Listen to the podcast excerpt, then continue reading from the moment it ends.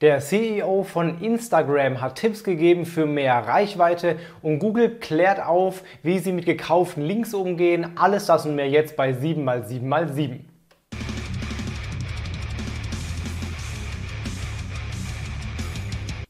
Hi und herzlich willkommen zu 7x7x7, den Online-Marketing News. Mein Name ist Felix Beilharz und du bekommst jetzt wie immer in circa sieben Minuten die wichtigsten sieben News aus dem Online-Marketing der letzten sieben Tage. Und wie immer starten wir mit einer Verlosung. Zu gewinnen gab es das Buch 55 Business Turbos für KMU von meinem lieben Kollegen Philipp Semmelroth und gewonnen hat das der Nutzer Matthias Schmidt bei YouTube für seinen Kommentar. Matthias, herzlichen Glückwunsch, schreib mir eine DM, dann bekommst du das Buch direkt zugeschickt.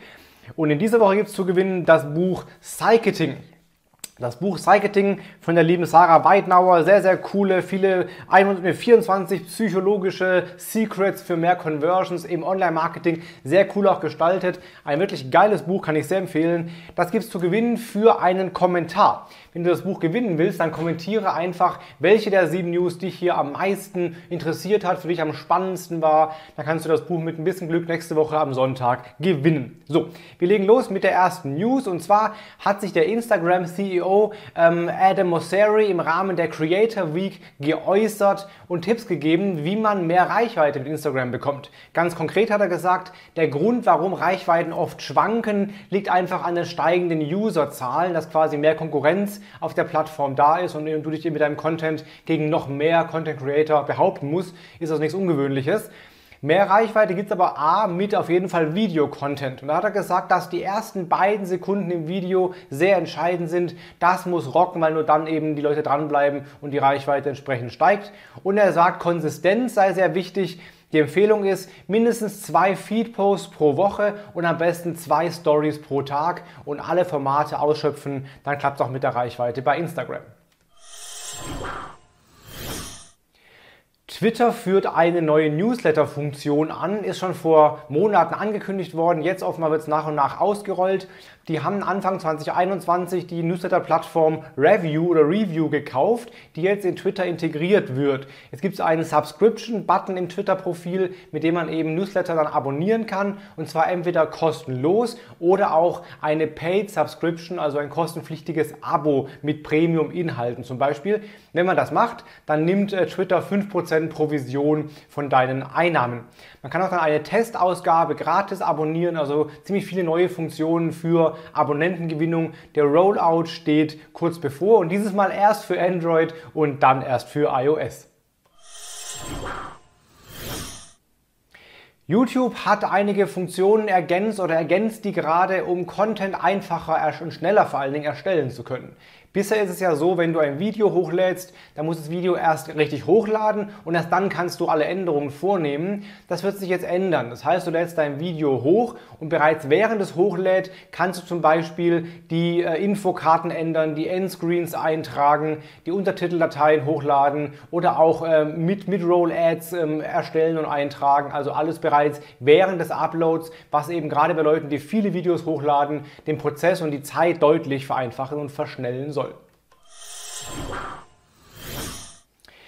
Dann gibt es eine spannende Aussage von Twitter, wieder von John Müller. Er hat sich geäußert dazu ähm, zum Thema Linkkauf. Ja, du weißt wahrscheinlich, Linkkauf ist einer der ganz klaren Verstöße gegen die Google Guidelines. Ja, das mag Google nicht leiden. Wenn man Links kauft, kann also abgestraft werden. Und dann kam jetzt die Frage auf, wie ist das denn? Es gibt ja oft, du kriegst ja auch E-Mails zugeschickt, wo dann äh, dir Links zum Kauf angeboten werden von Blogs, wo du Gastbeiträge veröffentlichen kannst oder irgendwelchen Listen, ähm, wo du dich eintragen kannst was mit solchen Links passiert. Und der hat es ganz klar gesagt, ja, Google verwendet solche Listen, um Links zu entwerten oder sogar abzustrafen hinterher. Das heißt, wenn du Links kaufst von Plattformen, die auf solchen Link-Verkaufslisten stehen, werden die Links ziemlich sicher entweder weniger zählen oder gar nicht zählen oder sogar konkret für eine Abstrafung herangezogen werden. Also alles, was irgendwie als Linkverkäufer erkennbar ist, lass da lieber die Finger von und kauf da auf jeden Fall keine Links. Wieder eine News zum Thema Social Commerce. Gibt ja fast jede Woche hier eine News dazu, dass irgendein Kanal wieder neue Social Commerce Funktionen einbaut. Dieses Mal ist es Pinterest. Die haben jetzt neue Shopping Funktionen integriert. Ähm, und zwar zum Beispiel kann ich jetzt zukünftig Produkte direkt über Pins, über Pinwände oder auch über die Suchergebnisse kaufen und sogar über die Pinterest Lens. Das heißt, wenn du dann einen Pin öffnest, dann wird direkt alle Produkte angezeigt und auch die Kategorien, die da verlinkt sind, angezeigt. Und es gibt einen neuen Shop-Tab Tab bei Pinterest, wo man dann ganz konkret in Produkten suchen kann. Also für alle Händler da draußen wird Pinterest wahrscheinlich zukünftig ein noch wichtigerer E-Commerce und Social Commerce Kanal. Es gibt Neuigkeiten zum Thema Kennzeichnungspflicht für Influencer und Influencer-Posts. Es ist ja sehr unklar und ungewiss, wann muss ein Influencer eigentlich seinen Post als Werbung kennzeichnen. Da galt früher die Regel immer dann, wenn er Geld bekommen hat dafür. Da hieß es plötzlich, nee, es muss immer, äh, immer dann markiert werden, wenn der groß genug ist und eine Marke genannt wird, muss er alles kennzeichnen, was ja eigentlich Quatsch ist, auch wenn er kein Geld dafür bekommen hat. Jetzt gibt es eben einen Gesetzesentwurf, der gerade jetzt durch die zweite Lesung gegangen ist, wo dann drin steht, dass nur noch dann Werbung oder Anzeige reingeschrieben werden muss, wenn er dafür eine Gegenleistung bekommen hat. Als Gegenleistung gilt klar die Provision, also Geld, was, was da wirklich äh, geflossen ist aber auch gratis Produkte, die er dann behalten darf oder auch sowas wie eine Kostenübernahme bei Reisen zum Beispiel. Also immer dann, wenn er irgendwie eine Leistung bekommen hat für diesen Post, dann muss er Werbung reinschreiben, ansonsten eben nicht. Das wird jetzt noch in die dritte Lesung gehen und dann wird ähm, der Bundesrat darüber entscheiden. Aber es sieht gut aus, dass das kommt, dass dann nur noch diese klar bezahlten Postings auch als Werbung markiert werden müssen.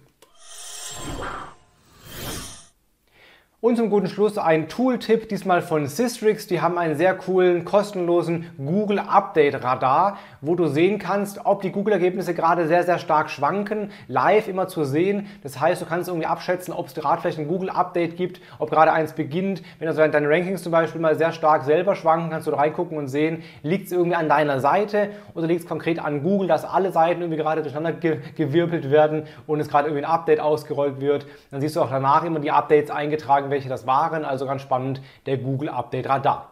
Das waren die sieben äh, wichtigsten News der letzten sieben Tage. Wenn es dir gefallen hat, lass mir bitte gerne ein Abo da oder ein Like da und lass mir einen Kommentar da, wenn du das Buch gewinnen willst, Psycheting von Sarah Weidnauer. Dann sehen wir uns nächste Woche Sonntag um 17 Uhr wieder hier. Mit ein bisschen Glück dann auch äh, mit deinem Buch, ansonsten mit den sieben neuesten News.